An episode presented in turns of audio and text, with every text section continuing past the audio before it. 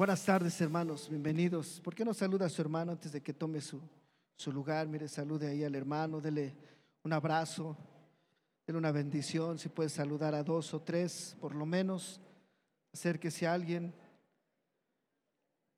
Y bienvenidos, hermanos, sean todos ustedes.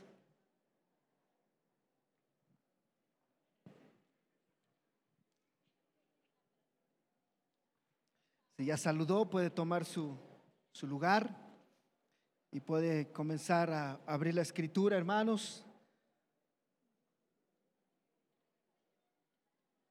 Y bueno, vamos a,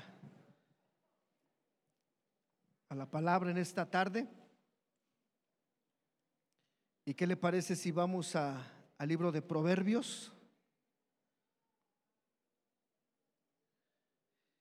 Proverbios capítulo número 3.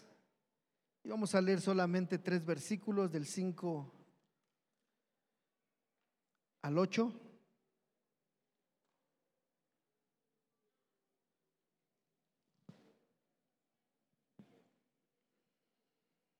Ya estamos ahí. Proverbios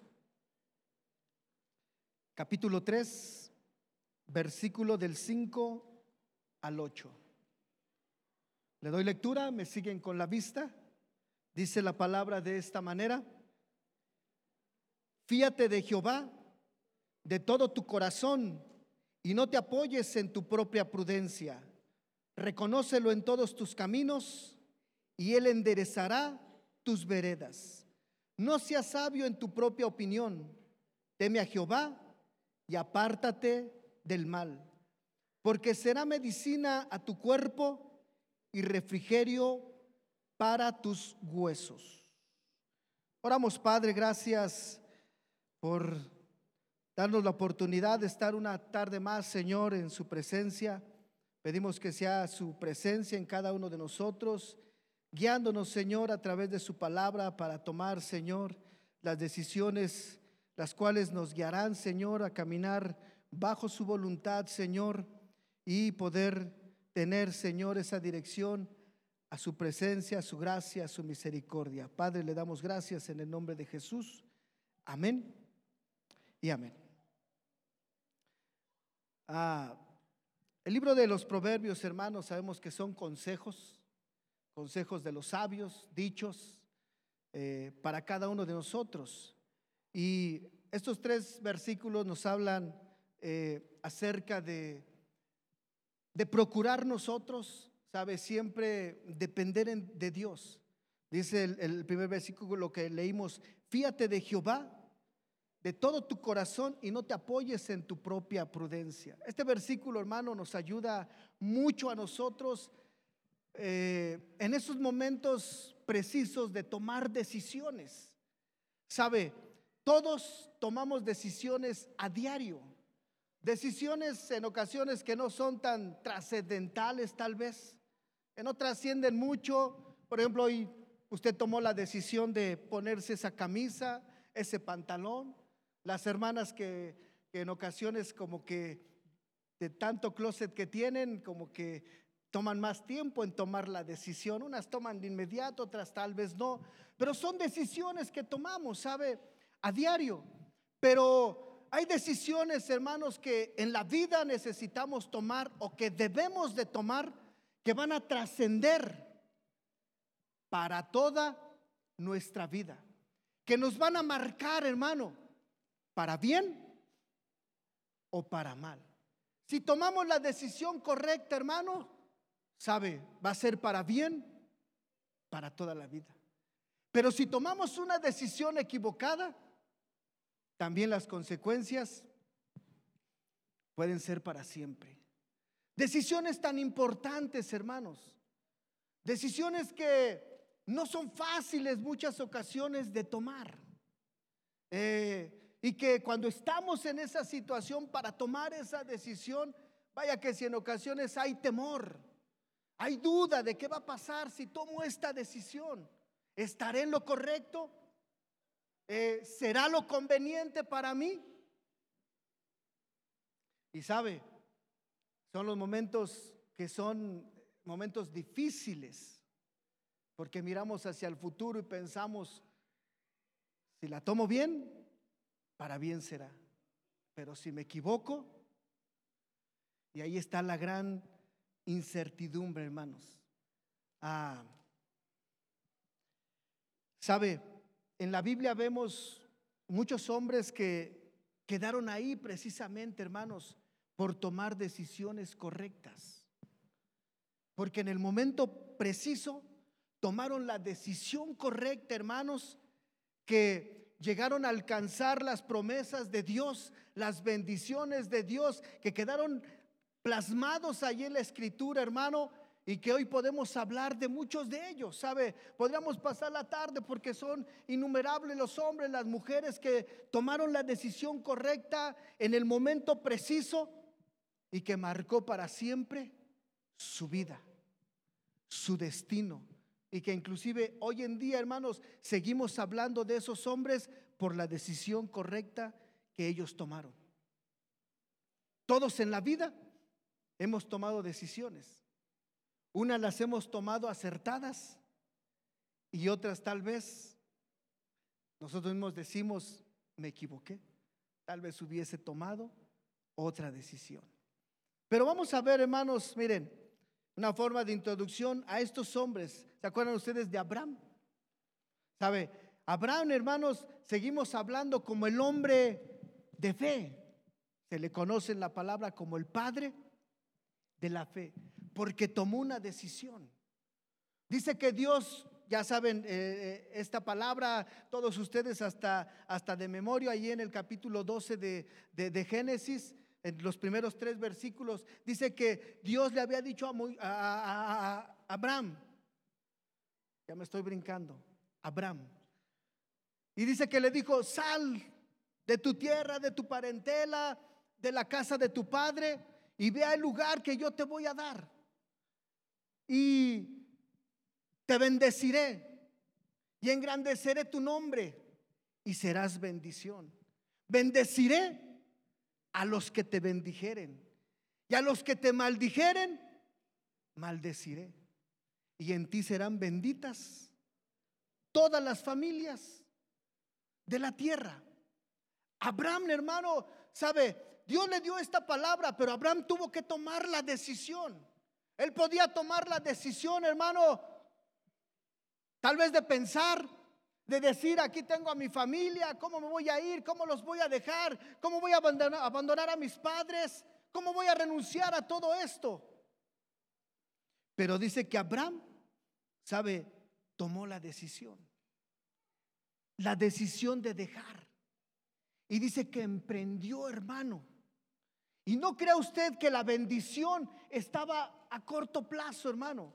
¿No cree usted que la bendición era la tierra aledaña, junta de, la tierra de él, hermano? No, no, no. Los que, los, los que han leído la historia de Abraham, hermano, ¿sabe cuántos kilómetros caminó Abraham? Para que Dios lo llevara a mirar la tierra y ir a otro lugar y caminar y caminar. Y Dios lo trajo por, por camino, hermano. ¿Sabe? Dicen los estudiosos que aproximadamente Abraham tuvo que caminar con su familia 2.400 kilómetros. ¿Sabe cuántos son 2.400 kilómetros? Aproximadamente cruzar toda la República Mexicana, desde el norte hasta el sur. ¿Era fácil? La decisión. No fue fácil. Abraham tomó la decisión, dice. Tomó la decisión y comenzó a caminar, hermano. ¿Se enfrentó a peligros? Claro. ¿A temores? Por supuesto. Pasó muchas adversidades. Dice que en una ocasión Abraham tuvo que decirle a su esposa, no digas que eres mi esposa, vamos a decir que somos hermanos, ¿se acuerdan? Por causa de, la belleza de Saraí, dice. Y dice que, que, que Faraón dice, se da cuenta y bueno, ustedes saben la historia. Pero, ¿sabe? Abraham pasó por muchos momentos difíciles, pero ya había tomado una decisión. Y él se fue, tomó esa decisión, hermanos, porque él tomó la promesa de Dios. Le dijo, y engrandeceré tu nombre y serás bendición y en ti serán benditas y tu descendencia y todo lo que ustedes ya saben. Y, Abraham no tenía hijos. Pero él tomó la decisión de creerle a Dios y caminar, dice, y guiarse, hermano. En una ocasión tuvo que tomar otra decisión. Yo no sé por qué.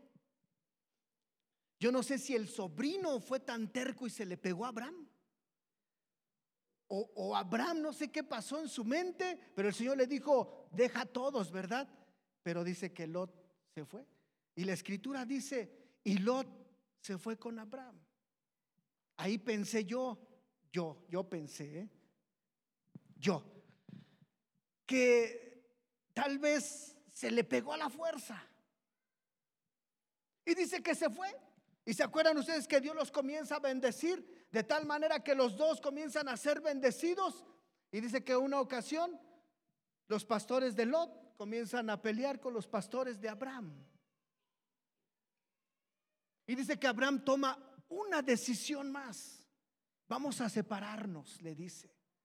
Y sabe, Abraham comenzó, hermanos, a ver las bendiciones de Dios. Abraham entendió algo, hermano, después de tomar esta decisión que era la correcta, que no se había equivocado.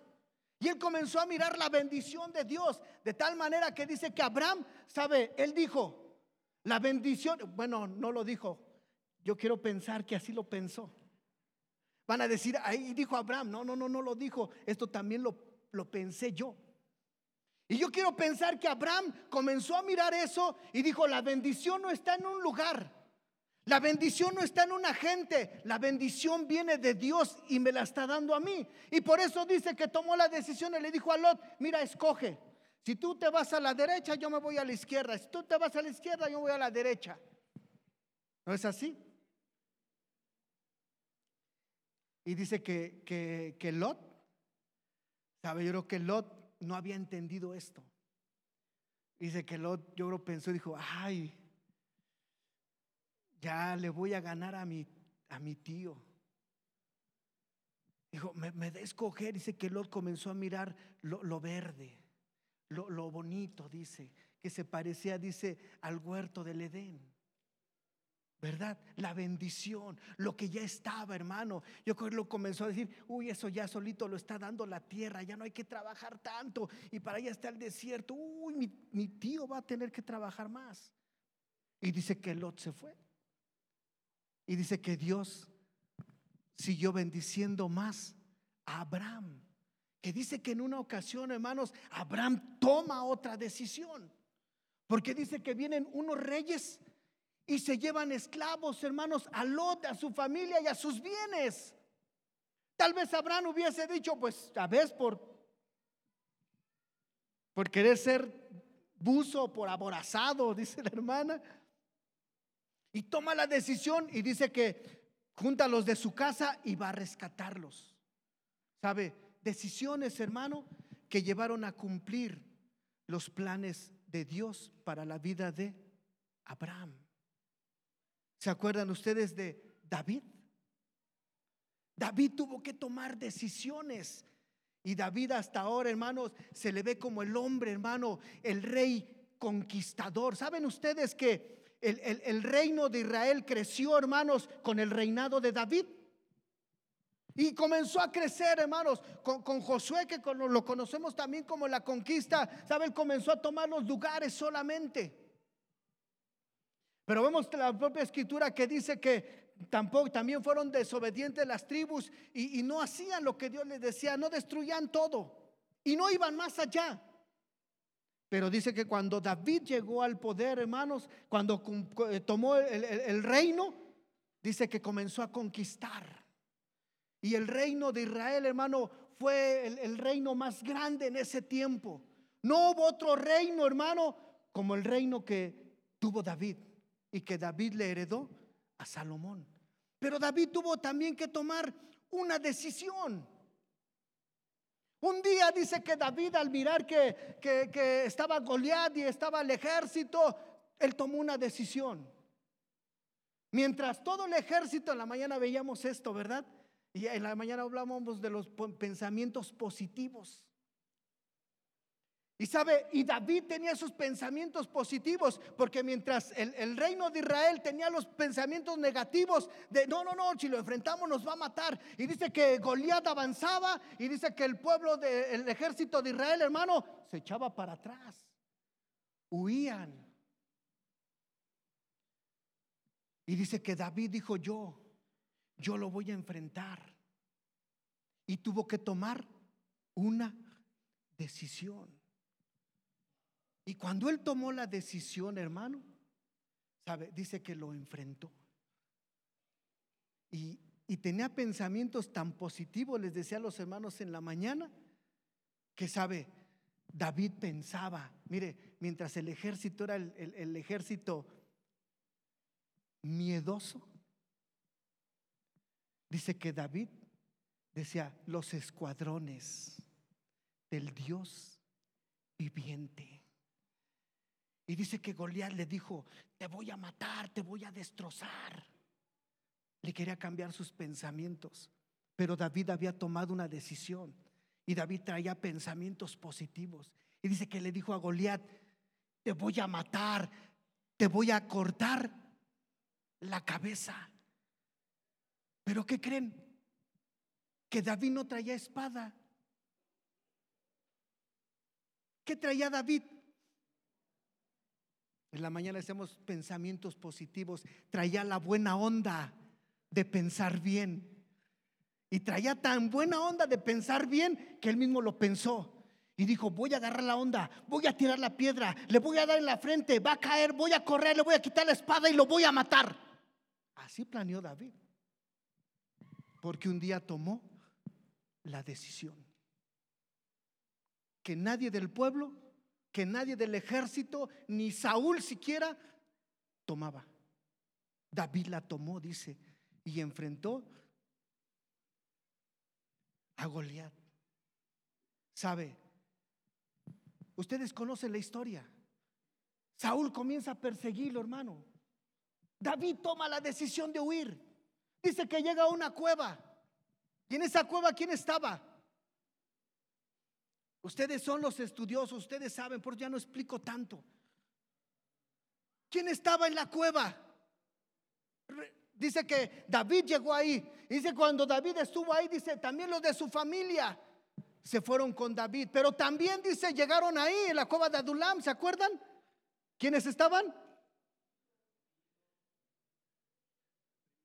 Los deprimidos, dice, los afligidos de espíritu los endeudados, los fracasados.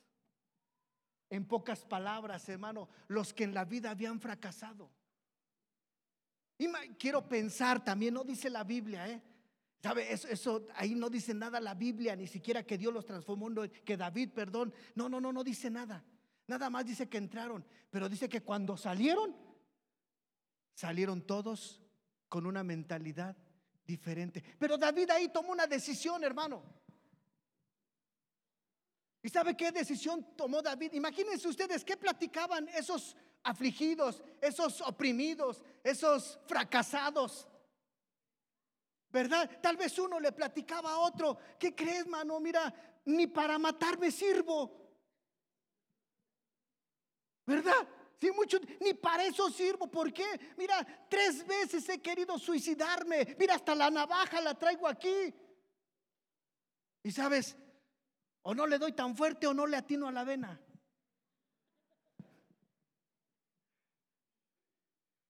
Y el otro, ¿ustedes creen que el otro tenía un buen consejo?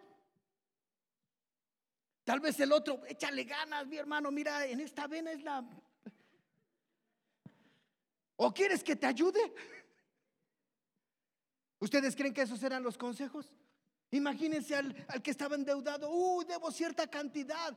No, no, nunca voy a conseguir. Y el otro, ni cómo ayudarte, mi hermano. Yo mira también, ni un peso partido a la mitad, dicen por ahí. No, pues sí, estás mal. Pero dice que David, hermanos, Eso no lo dice, esto lo pienso yo. David tomó la decisión de comenzarlos a aconsejar de una manera diferente. Y tal vez David escuchaba. Y al que traía la navaja, ¿sabes? Tal vez le dijo, mira, a lo mejor hasta ya tiene esa práctica de cortar. Y a lo mejor Dios no lo ha permitido. Porque tal vez la vas a usar para matar a tus enemigos. Y a lo mejor fue hasta el que se le quedó pegada la espada. Porque le cambió el pensamiento. Y al que estaba endeudado y el que decía, y tal vez David, mira, los tiempos de crisis son los mejores. Así nos les enseñan a los empresarios. Los tiempos de crisis, dicen, son los mejores, son los de oportunidad. En este momento tu vida va a cambiar. Sabes, el dinero lo tienen los poderosos allá afuera, pero tú tienes que ser un hombre diferente. Que los poderosos se acerquen y te den el dinero por tu habilidad, por tu destreza, por lo que tú eres. Y David tomó la decisión, dice, y cambió la mentalidad de todos, hermano, que dice que cuando salieron, fueron el ejército o fueron los valientes de David porque David tomó una decisión.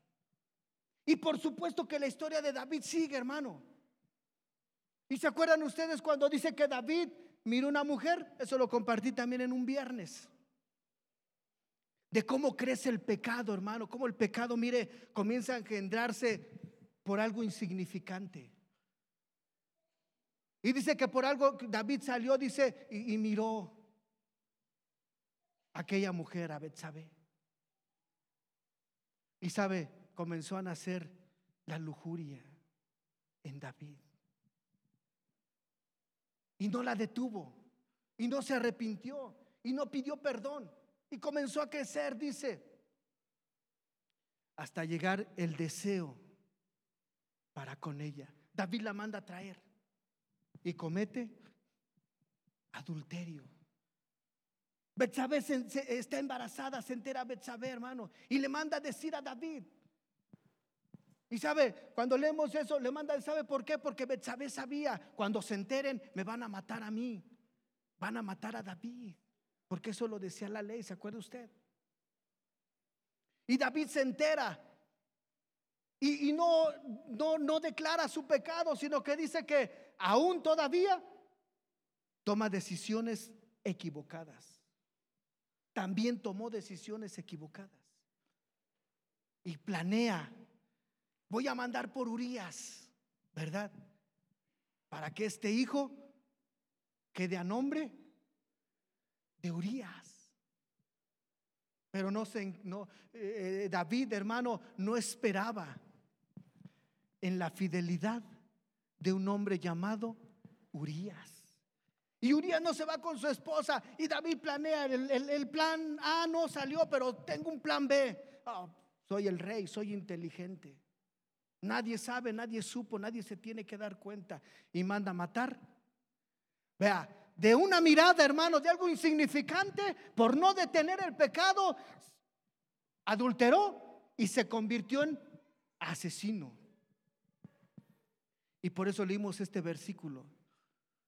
Fíate de Jehová de todo tu corazón y no te apoyes en tu propia prudencia. Reconócelo en todos tus caminos y Él enderezará tu vereda. David tomó una vereda de pecado. Pero en todo el tiempo atrás, David se había fiado en Dios. Esta ocasión se equivocó, tomó una decisión equivocada, tomó una vereda, pero Dios dijo, eh, mi hijito, es para acá. Y dice que Dios manda a, Natán. David no se arrepintió, hermano. No, no, no. Él no pidió perdón. No. Dios detuvo su pecado. Y Dios fue y lo, lo confrontó por medio del profeta. David entiende, pero toma otra decisión acertada en su vida. Humillarse y pedir perdón delante de Dios. ¿Se acuerdan ustedes de Noé? Noé el que construyó el arca. Ah, estaban pensando nuestro pastor. Noé el que construyó el arca. ¿Sabe? Un día Dios le dijo, hermano, que iba a terminar con la humanidad. Y le dijo, construye un arca. Y Noé tomó la decisión, hermano, de hacerlo. ¿Ustedes creen que no se burlaron de Noé? ¿Cuánto tiempo no tardó Noé solo, hermano, en, encontrar la madera, en trabajarla, en, prepararla, hermano? Y sabe, la madera, hermano, no, no, no piense usted que eran tablitas, no fue un barquito, hermano, que meten en botella. No, fue un arca, dice, grandísima, donde caían, hermanos, animales. Y una que otra persona ¿Cuántos entraron, de veras, cuántos humanos entraron en el arca, hermanos? ¿Seguros? Sí, ocho. Que Dios, mire, es misericordioso, hermano. Porque dice que fue también la primera ocasión que Dios, hermano, salvó a los seres humanos. Pero también salvó la primera ocasión que salvó a una suegra. ¿O no salvó una suegra? Sí, dice que se salvó Noé y su esposa llamada. ¿Cómo se llamaba su esposa? Y dice que se salvaron sus, sus tres hijos y, y sus tres esposas llamadas. Las tres, más bien las cuatro mujeres eran las innombrables. No tiene nombre en la Biblia. Pero se salvaron ocho. Noé, su esposa, sus tres hijos y sus tres esposas. Pero dice que todo esto, hermano, vino por la decisión de Noé. Por la decisión que Noé tomó, hermano. ¿Sí? Mm.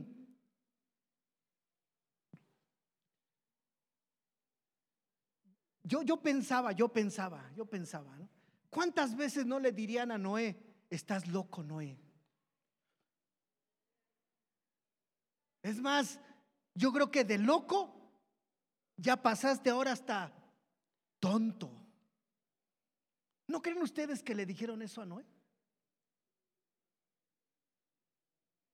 Pero él había tomado una decisión.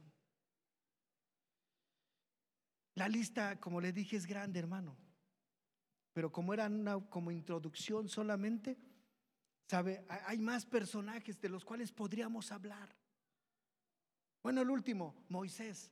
Me gusta esto de, Moisés, hermano, porque dice el, el capítulo 11 de Hebreos, que dice, Moisés, hecho ya grande, dice, rehusó a ser llamado hijo de la hija de Faraón. Dice que él rehusó.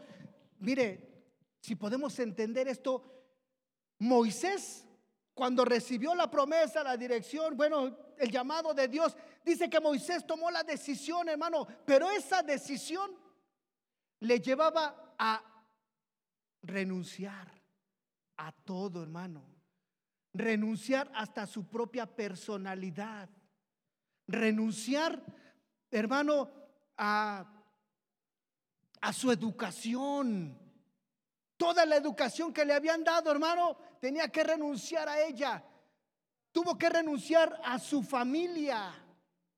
Tuvo que renunciar a su herencia. Tuvo que renunciar a la comodidad que él ya tenía. Renunció a todo, dice. Y Dios lo tuvo que llevar al desierto. Pero él tomó una decisión para convertirse, hermano, en el hombre libertador. El hombre que libertó al pueblo de Dios.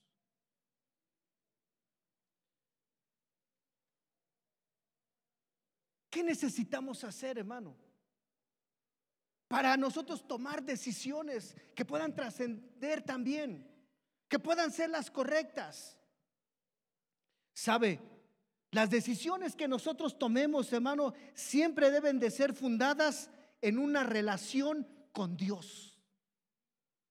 Si hay una relación íntima con Dios, si hay una dirección de parte de Dios, hermano, mire, vamos a poder tomar las decisiones. Pero si no hemos pasado un tiempo con Dios, porque en ocasiones, mire, esto se ha hecho tan tan común en nosotros, solamente hablarlo, solamente expresarlo. ¿Sí o no? Hermano, eh, ore más ahorita, mire, vienen las inscripciones, dicen los jóvenes, ore para que pueda entrar a la escuela. ¿No? Ore porque tenga un lugar. Y eso es bueno, hermano. Pero la persona que está pidiendo es la principal que debe de tener una intimidad. Debe de tener una relación íntima con Dios. Por eso dice la escritura, fíate de Jehová con todo tu corazón y no te apoyes en tu propia prudencia. Porque nuestras emociones, hermano, en ocasiones nos llevan a tomar decisiones equivocadas, decisiones rápidas, que en ocasiones, hermano, miren, pueden traer muchos problemas. Hace, hace apenas unas semanas atrás me platicaba una persona, tomó una decisión equivocada. Esta persona decidió vender su carro. Y dice que fue. Y que el comprador dice que le dijo, sabes que te lo compro, pero ya. Porque lo necesito, porque voy a salir, porque esto, porque el otro, pero ya, tengo el dinero en efectivo, pero ya. ¿No consultó? ¿No se asesoró? ¿No preguntó? Mucho menos consultó a Dios. Dice que hace el, negocio, da su carro, da los papeles. Aquella persona dice, pero te voy a dar un, cheque, un cheque de caja. Cuidado con los cheques de caja. Puede ser un fraude. Hoy se está usando mucho, hermanos. Hoy aprendieron algo. No reciban cheques de caja. Esta persona va, lo depositan a su nombre, hermano. Ella misma dice, ahora ve con tu tarjeta y ve que ya está. Sí, efectivamente, aparece ahí la cantidad. Se va. En la tarde, ya, ya vendió el carro, le dice a su esposo y, y ¿sabes qué? Vamos a sacar para comprar. Dice que va al cajero, hermanos, ya no está el dinero.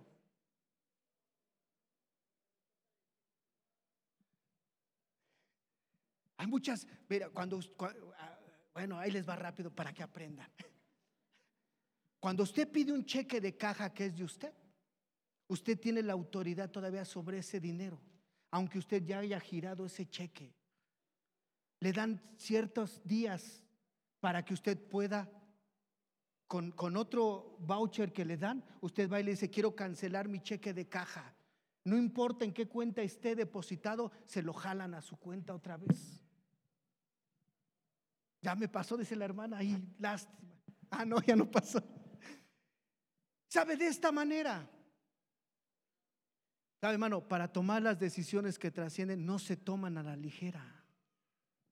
No se toman de esa manera. ¿Cuántas veces no el novio nos casamos, pero ya? O viceversa. No, hermano, cuidado. Cuidado, si no hay una relación íntima con Dios, es un peligro tomar una decisión. ¿Por qué, hermano? Porque en esa relación con Dios, ¿sabe? Y por medio de la propia palabra, si vemos todas las decisiones de los hombres que les hablé, hermano, ellos primero tuvieron un encuentro con Dios y una promesa. Ellos tomaron esa promesa de parte de Dios. Cuando nosotros tenemos un encuentro con Dios, hermano, una intimidad, Dios claro que habla nuestras vidas, nos guía, nos da promesas. Y por eso esas decisiones tienen que ser basadas también en las promesas que Dios te dio a ti. Porque en ocasiones queremos también tomar decisiones, hermano, porque escuchamos que a otro Dios lo bendijo. ¿Verdad? Y otro dice, yo renuncié a todo, tal vez como, como Moisés. y Dios me bendijo. Y dice el otro, ah, si es así, va y le dice a su esposa, nos divorciamos, ya me voy y me voy a otro lugar. Pero si Dios no, no te dio una promesa, no es para ti. Por eso en ocasiones, hermano, nosotros mismos decimos, los testimonios son personales. No lo puedes tomar para tu propia vida también. En ocasiones como padres, no, yo hice así con mi hija y escucha al otro, yo también, ¿verdad? Uno dijo, no, hermano, yo le di con vara dura y viera que entendió. Y el otro dice, ah, esto es de Dios. Va y le da con vara dura a su hija y se le va de su casa. ¿Por qué? Porque no era una promesa para ti, era una promesa para alguien más. Y las decisiones tienen que estar fundamentadas en las promesas de Dios, fundamentadas en la palabra. En la palabra la conocemos, hermanos, sabemos la voluntad de Dios. Ya espero que nadie esté, Señor, y, y si robo, ¿es bueno o es malo? No, hermano, eso automáticamente sabemos. No es la voluntad de Dios. Eso nos, nos va a llevar a la perdición. Lo otro que debe de haber, hermano, cuando tomamos una decisión, ¿cuál es mi motivación para tomar una decisión? ¿Cuál es tu motivación, hermano? ¿Qué es lo que te está motivando? Todos estos hombres que acabamos de ver, hermano, su motivación no era ni personal. ¿Estamos de acuerdo? Su motivación no era para ellos. David no dijo, ah, lo voy a enfrentar, voy a tener, voy a hacer esto, voy a ser rey y me voy a sacar, voy a cambiar. No, no, no, no, no, no, no. Esa no fue su motivación. Moisés también, renuncio a todo, pero voy a tener esto y aquello. No, no, no, no. Y en, años y siempre se va a estar hablando de mí. No, eso no le motivó a, a, Moisés tampoco. ¿Sabe qué les motivó, hermano? Hacer la voluntad de Dios. Por eso dice Colosenses 3:23, y todo lo que hagáis, hacerlo de corazón, como para el Señor y no como para los hombres. Y esa debe de ser nuestra motivación, hermano. Que esta decisión que yo voy a tomar es para agradar al Señor, es para servir al Señor, porque en ocasiones nos equivocamos también, hermano. Y para servir al Señor, hermano, en ocasiones solamente tenemos una gama muy pequeña. Pero para servir al Señor, hermano, es una gama inmensa. Pensamos en ocasiones que solamente como iglesia, que solamente aquí. Imagínense, hermano, que todos los hombres que estemos aquí quisiéramos ser pastores. Qué bueno sería, pero ¿y el otro trabajo? ¿Y el evangelista? ¿Y el misionero? ¿Y dónde va a estar el que Dios va a usarlo en una profesión? ¿Y dónde va a estar el, empresario que el Señor va a rescatar también? Acuérdese, para su gloria de Él para la gloria de Él. Cuando las grandes empresas, por ejemplo, bórrenle un poquito si están grabando, me voy a aventar un comercialote, dicen por allá, después cobro. La Coca-Cola, que es una empresa mundial. Cuando la Coca-Cola sabe contrata, hermanos, que ha contratado, sabe, a los mejores publicistas para hacer, hermanos, esas publicidades, mire esas publicidades que salen en tele, que duran segundos, cuestan millones de pesos. Y esas personas son personas, hermanos, que tienen esa capacidad. No crean que aquel que solamente hace un dibujito, no, hermano, aquí entran tantas cosas. ¿Sabe que ellos, hermano, contratan hasta quien pueda, sabe, mandar ese mensaje al subconsciente? Todos los que hacen comerciales, hermano, usan eso, el, subconsciente. El subconsciente en nuestro cerebro, hermano, sabe, trabaja un 95%. Y el consciente, dicen los estudiosos, un 5%. Y por eso cuando le, dicen, siente el sabor, escucha. Le están mandando mensaje a su subconsciente. Y ellos, hermano, mire, son gente preparada. ¿Usted conoce su nombre de ellos? No. Ellos dicen, yo hice. No. Todo fue para Coca-Cola. ¿Sabe? Así de esta manera, hermano, usted puede ser, usted puede hacer, pero no es para usted ni para los demás, es para el Señor.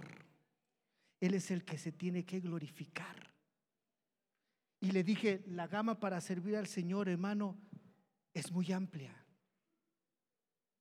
Imagínese un joven que tal vez el Señor, hermano, ya le dio una palabra. Y tal vez desde pequeño tuvo ese sueño. Ah, déjenle platico a de alguien que, sabe, una ocasión, estando eh, joven yo,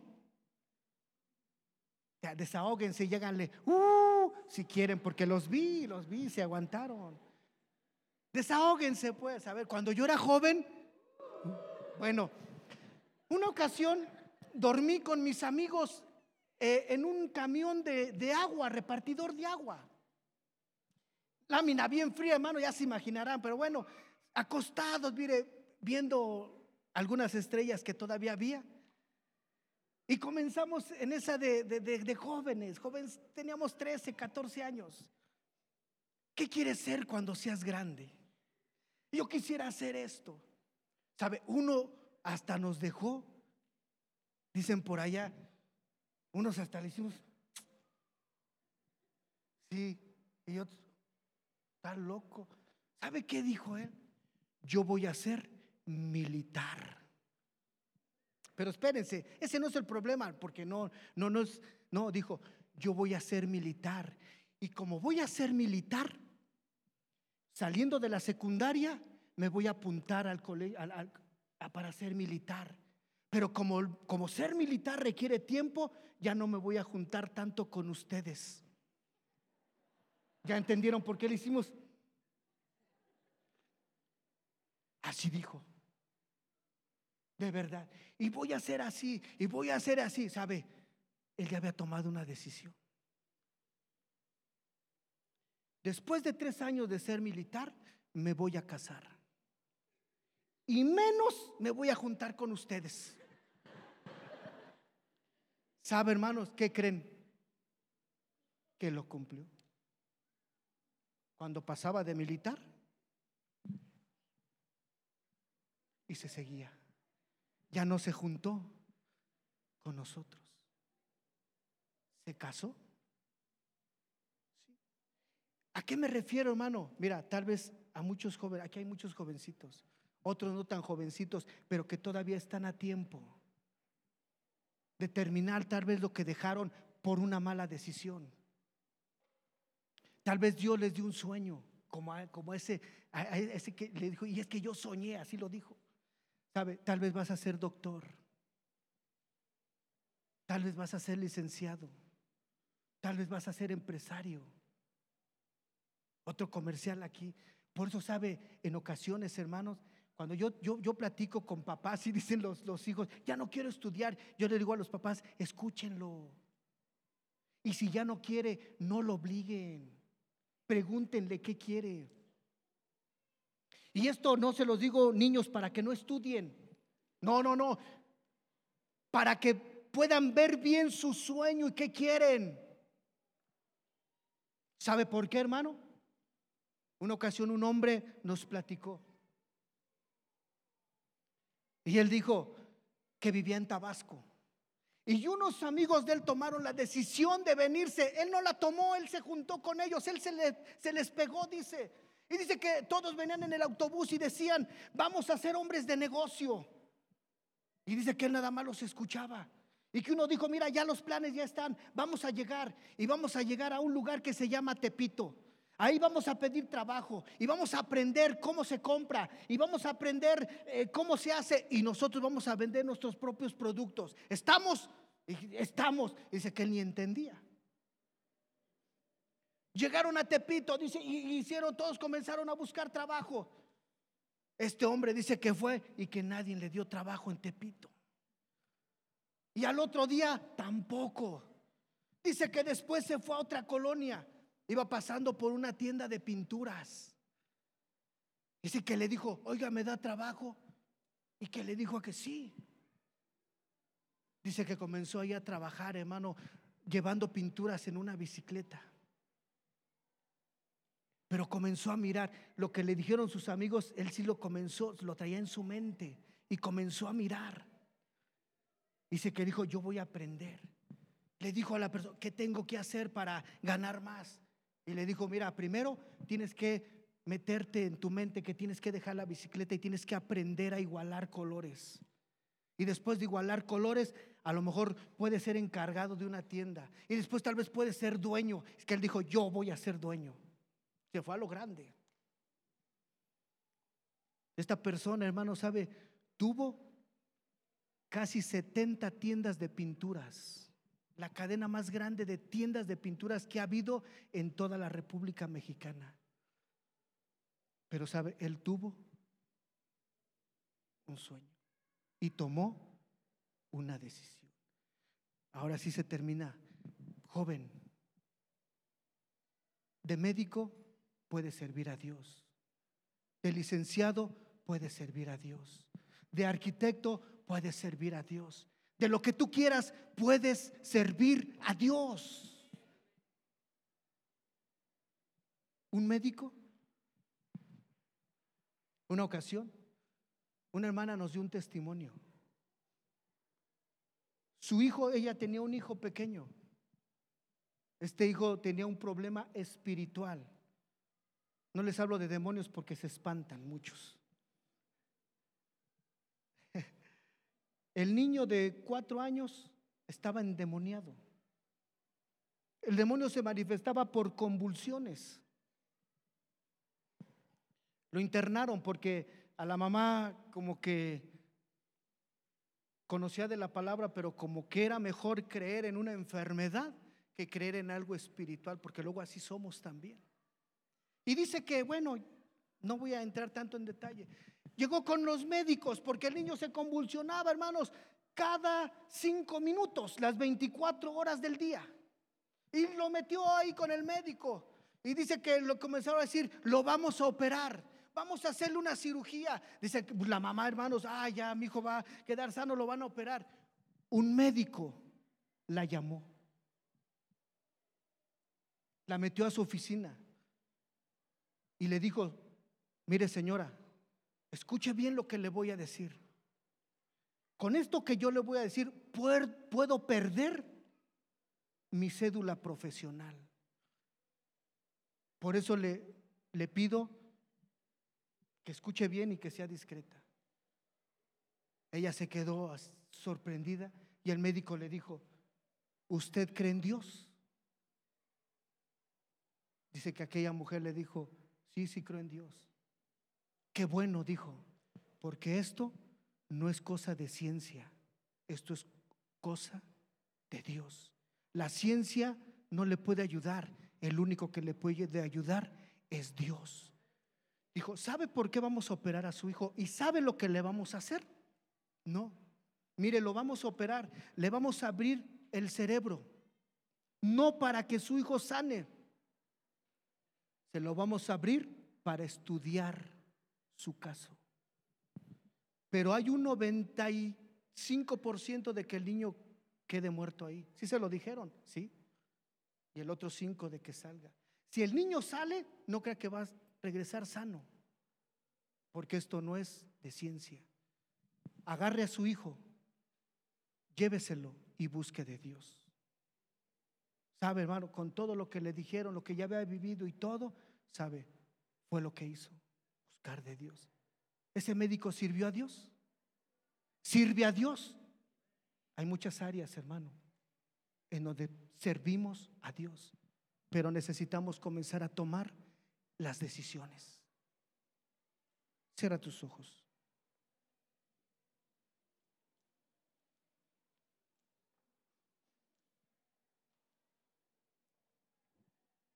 Terminamos, hermano.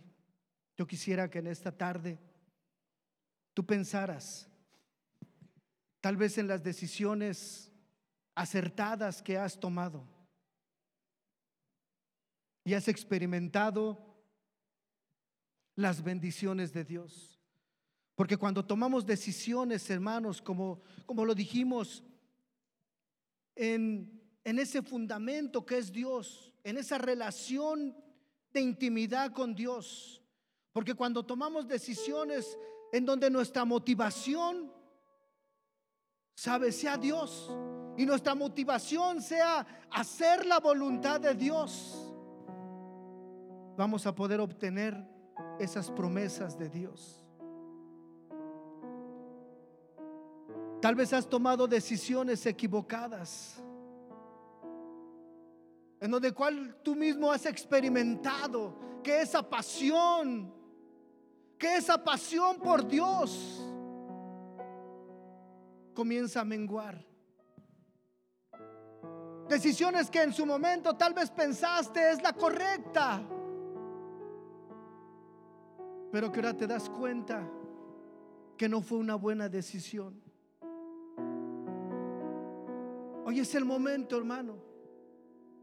Tal vez de tomar hasta esa decisión como David, de al ser confrontado, entendido, de decir, Señor, perdóname.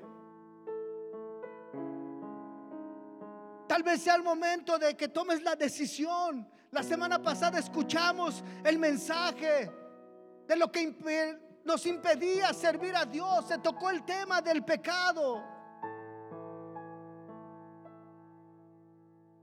Pero tal vez faltó la decisión de decir basta. Ya no más pecado. Ya no más maldad en mi vida. Quiero volverme a ti, Señor. La decisión, hermano, va a marcar nuestro futuro. En ocasiones dejamos que pase el tiempo para tomar las decisiones. Y después nos damos cuenta que fue tarde que ya no se puede tomar una decisión. Tal vez nos dejamos llevar en ocasiones, hermano, por los demás. Pero no son decisiones personales, no es lo que anhela tu corazón, no está basado en la promesa que Dios te ha dado para ti, para tu vida. Necesario pasar un tiempo con Dios, de decirle, Señor, aquí estoy. Y a mis pasos, tal vez hay una cierta duda, temor, Señor. Y que el Señor te lleve a tomar esa decisión. Que ha de marcar tu vida para, para bendición. Que ha de llevar tu vida en bendición y en victoria, como dice la palabra para ver cumplidas las promesas de Dios sobre de tu vida. Padre, guíenos. Padre, le necesitamos. Necesitamos de su dirección, de su presencia, de usted. Abra el entendimiento, Señor. Que su presencia sea manifiesta, Señor. Ahí donde está tal vez la confusión en estos momentos. Para tomar esa decisión, Señor. Que ha de trascender, Señor, en los tiempos, Padre. Tal vez alguien está pensando, Señor, qué carrera va a estudiar, qué profesión va a seguir, Señor, qué oficio ha de tomar, Padre. Tal vez alguien está dudando, Señor. Señor, en servirte en esta obra. Habla cada corazón, Señor. Habla cada vida, Señor. Y que de una manera palpable, de una manera clara, Señor, pueda estar ese entendimiento, Señor. Que usted guía nuestros pasos. Que usted guía, Señor, para tomar esa decisión correcta. Tal vez alguien está pensando, Señor, en el matrimonio, Padre. Y si que tal vez, Señor, en, dejar alguna relación, Señor. Padre, que sea esa decisión, Señor, correcta para cada uno de, de nuestras vidas. Esa decisión que nos ha de guiar, Señor, para caminar, Señor, bajo su voluntad, Padre. Esa decisión que nos lleve, Señor, a tomar, Señor, esas promesas que usted tiene para nosotros. Que su palabra dice, Señor, que los planes que usted tiene para con nosotros son de bien y no de mal, son de bendición y no de maldición, Señor. Padre, le damos gracias en el nombre de Jesús. En el nombre de Jesús. Amén.